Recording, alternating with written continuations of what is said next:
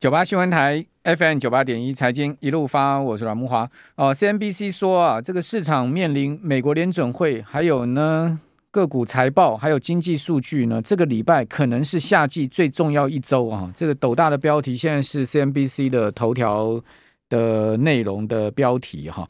呃，可见这个礼拜有多重要哈。这个礼拜除了我们刚刚讲说，呃，周一啊，就德国的 ifo 哦，企业信心指数刚刚公布出来，状况不好之外呢。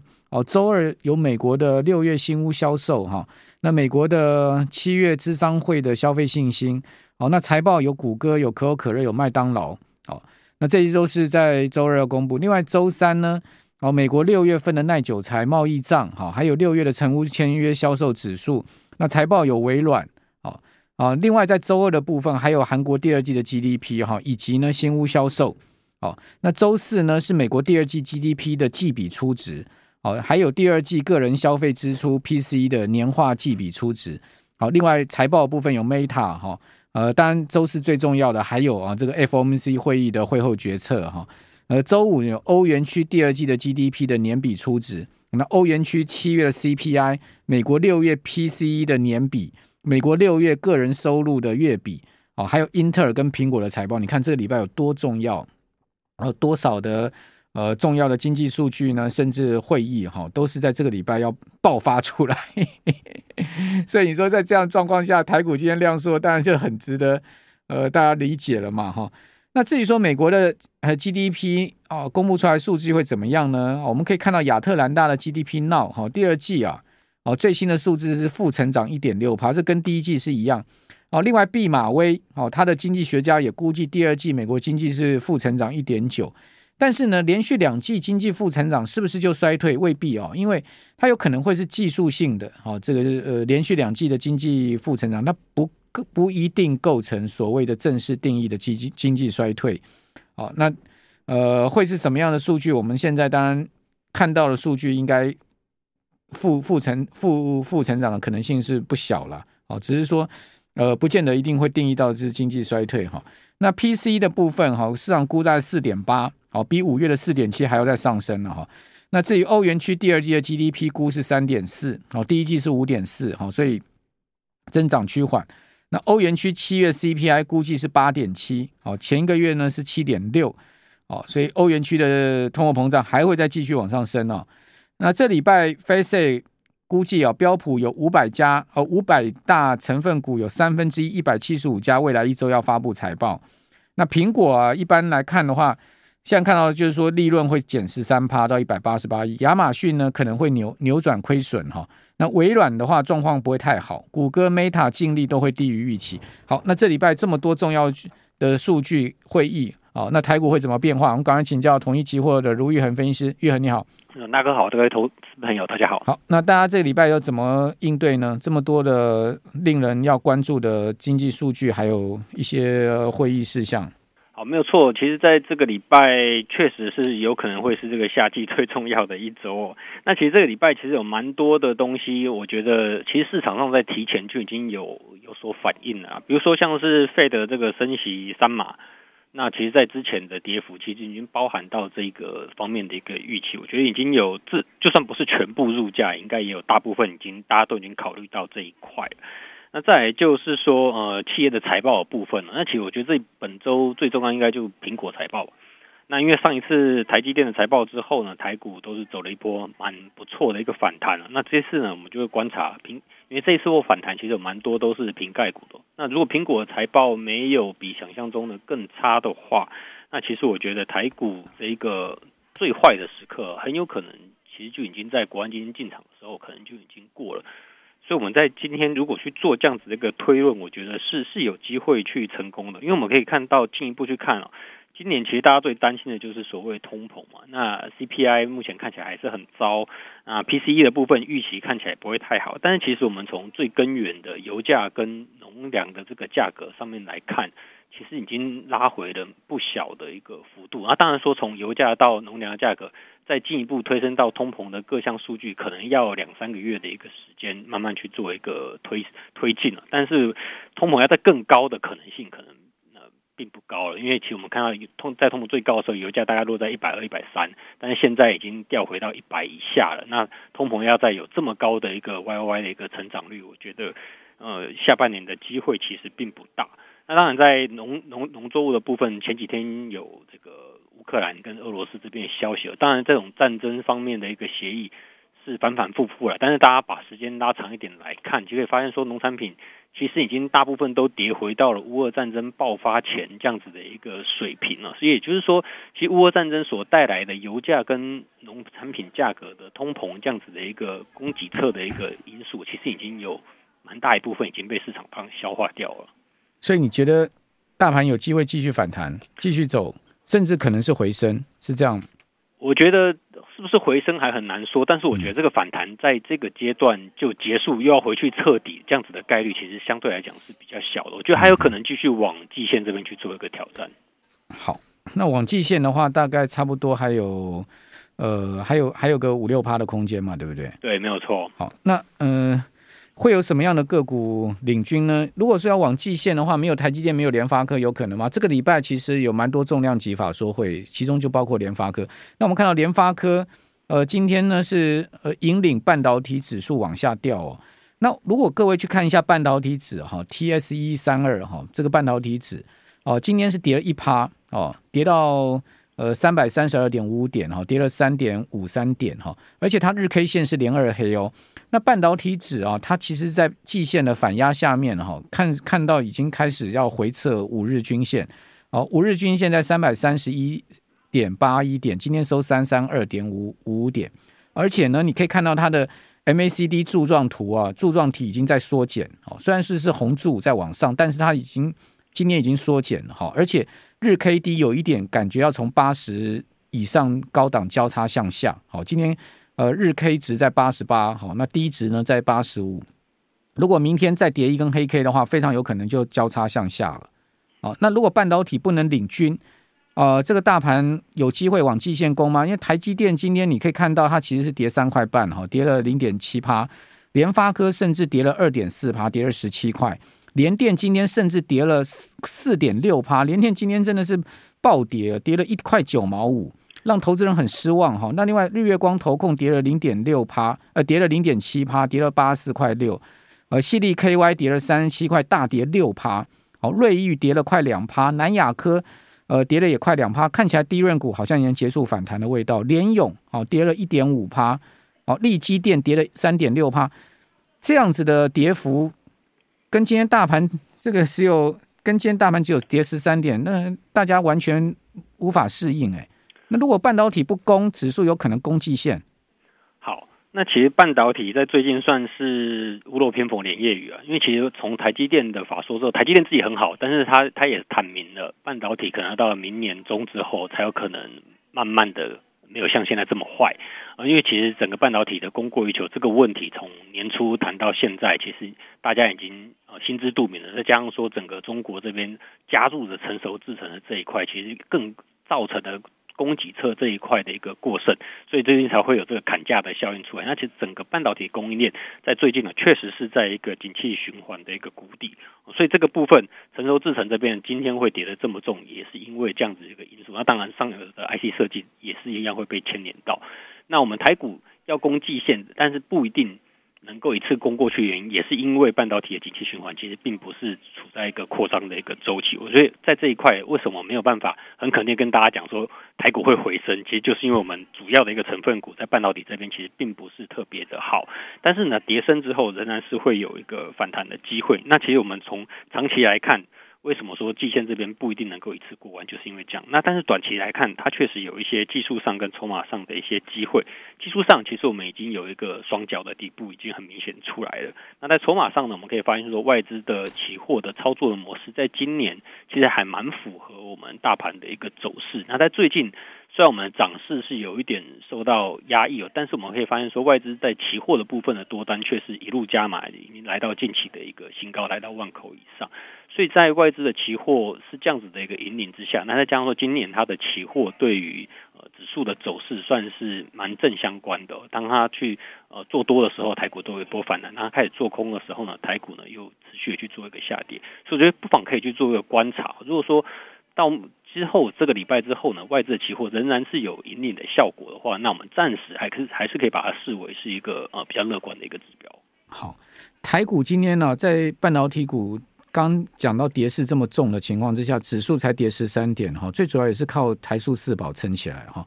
呃，今天台塑集团宣布加薪了嘛，好，算是在这个呃一片低迷的环境声中，景气声中哈，释出的好消息。那另外呢，用电也是一个问题哈，因为今天供电已经亮黄灯了。好，台电呢，呃，说中火二号机二十五号凌晨一时要并联发电，因为不用中火不行了。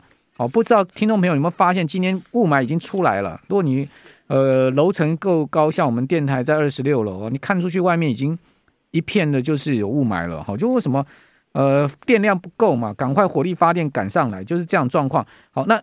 你可以看到说，今天哈这个半导体 IC 设计表现不行哦，可是这个呃塑胶股很强哦哦，你如果大家去看一下，食品塑胶都不弱哦哦，塑胶台塑今天涨了快三趴哦，南亚涨了一点四趴，台化涨了一点六趴，中石化涨两趴哦，台聚、联成、国桥都涨一趴多哈，呃雅聚涨两趴多，但是我听说啊，这个塑胶现在目前的库存问题非常严重哈，这是我自我自己私下听说的啊，我。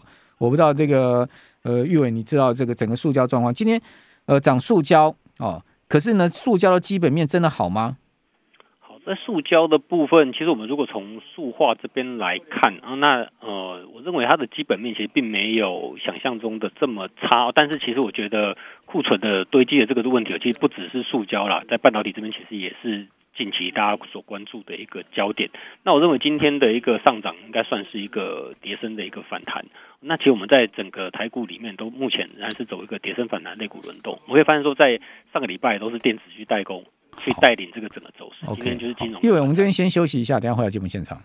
九八新闻台 FM 九八点一财经一路发，我是阮慕华。哦，台塑集团拍板调薪四点五趴，这调幅创三十八年来最大哈。哇，这调台塑集团大手笔哈，平均每个月员工，呃，每个员工调薪两千四百九十六块哈。好，今天呃在会议中呃已经定案哈，呃即日生效，而且还可以回溯到七月一号哈。呃，台塑集团的工会代表说呢，这次实质调薪是三十八年最大。那目前基层员工薪资啊，基层哦是五万五千四四百块，好，调薪可以基层可以到五万八。哦，那已经连续六年调薪的台塑集团呢，哦，每一年调薪都超过三趴哈，哦，那今年呢更是达到四点五趴。那台塑四宝第二季营收有五千一百五十七点三亿，季增十三点六趴，税后有五百八十七点八亿，季增十四点五趴。好，上半年营收达到了九千六百九十七亿，年增二十四点一趴，税后存益一千一百零一亿，年减十七趴。好，所以税后存益出现年减将近两成。啊、但是呢，不管营收啊这些状况还是算 OK 了哈。好啊、另外就是我们刚刚讲说供电亮黄灯的这两天呢，听众朋友你有出门吗？哦，你真的出门就变烤番薯、烤虾子哦，烤小鸟哦，真的是这个阳光实在太灼热了哈，而那个温度高到真的是吓人了。哦，这种夏天怎么过啊？哦，那在房子里面没开冷气，开个电风扇都汗流浃背哈。那台电说，中火二号机二十五号凌晨一点钟要并联发电，哦，没办法，撑不住了哈。呃，今天全台是休欢杯了哈。根据台电官网啊，今天晚上呃到昨天晚上到八点五十分，哦，用电量来到三千四百五十五十九点二万千瓦，哦，因为周日用电尖峰负载没有再创新高，但是看起来已经亮黄灯了，已经。很容易就是要出现呃这个备载不足啊，甚至跳电的状况哈，啊这个用电也是很紧张了哈。好，那继续来请教统一期货分析师卢玉恒哈。那谈到了就是说整个现在目前的整体环境面上面，我们可以看到用电也是问题，天气灼热也是问题，好，还有呢就是疫情也是问题，在这些种种问题下面，台股怎么突破？好，是的，其实，在这些问题，其实从今年初开始，大家就已经知道了。但是到现在，嗯、甚至说放眼看过去，可见的未来，要解决的难度，其实也都是蛮高的。所以，我认为说，其实行情从国安基金开始进场，这个礼拜那个那个礼拜开始算了，其实到现在涨幅也有将近一千多点哦。这样子的一个反弹，那其实行情总是在这种半信半疑之中去做一个成长。等到大家这些乌云通都拨开的时候，已经涨涨了很大一段了，已经上去了。你要要再追，其实也已经来不及了。哦，那其实这些东西呢，我认为它会是一个中期压回的一个因素，但是短线上会不会因为这些因素就变成暴跌的一个原因？我觉得看起来有点难了。因为为什么？因为其实我们可以发现说，这些东西都其实都是大家早就知道的事情。比如说我们缺电，或者比如说呃油价的关系，高油价、高通膨这些东西，其实我们大部分都已经心里头已经有预期到。因为其实在这上一波的往下杀，其实算是杀的相当凶，包含了我们一般的投资人都快受不了。但是除我们投资人以外，投信的投基金经理也都受不了，也都去做一些停损的杀出。所以在这一波的反弹，大家会发现没有量。那这样这样子的反弹没有量的原因，其实就是因为第一个，你前面停损的人，现在你要叫他重新再进场买，他不敢。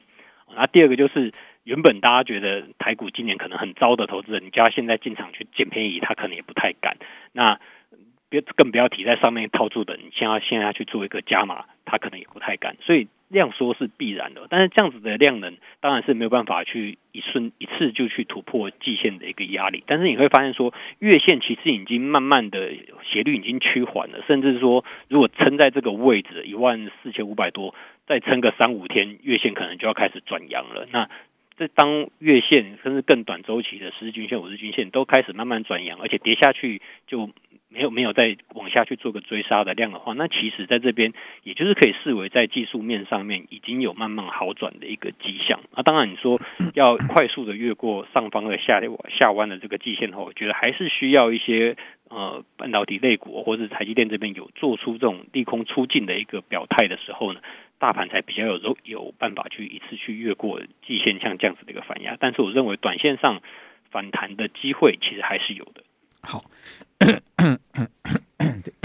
对不起，哦，大大盘今天在五日线上哦，乖离是正的百分之零点五八，十日线上乖离甚至超过两趴哦，月线乖离也超过两趴，呃，距离季线的乖离是负乖离四点四六趴，也就是说呢，还有四趴多哦，这个可以过季线。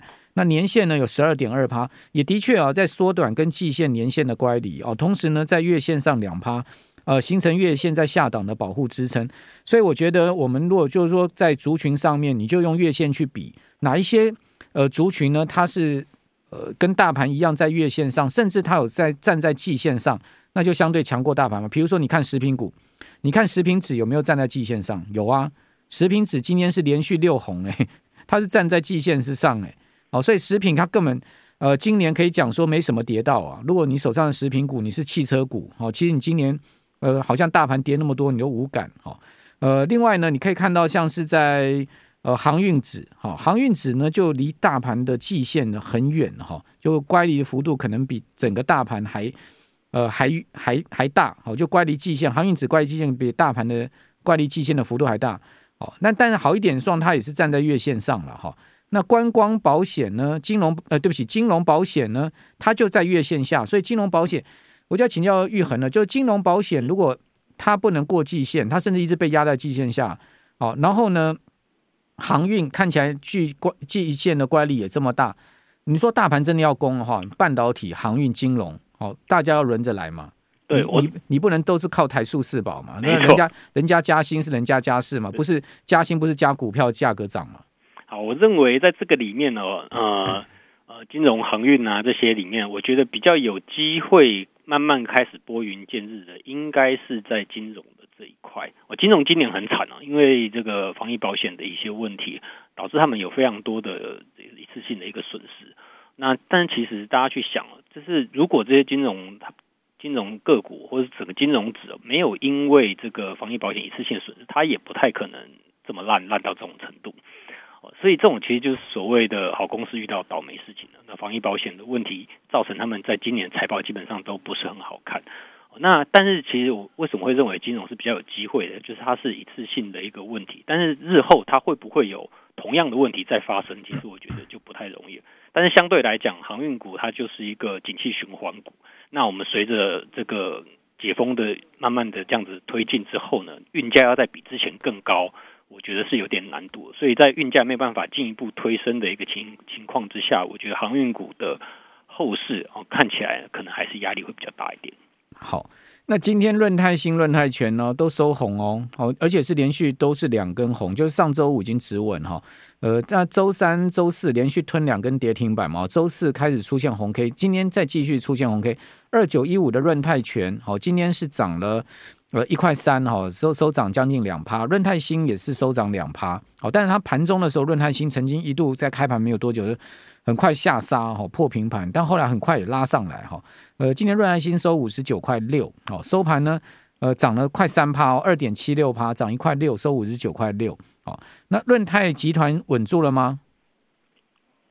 好，那其实这也是寿险所带来一个财报上的一个一个危机啦。那我认为说，在这样子的危机之后，他们如果日后如果可以挺过这一次的危机，我认为应该挺过的机会是蛮大的。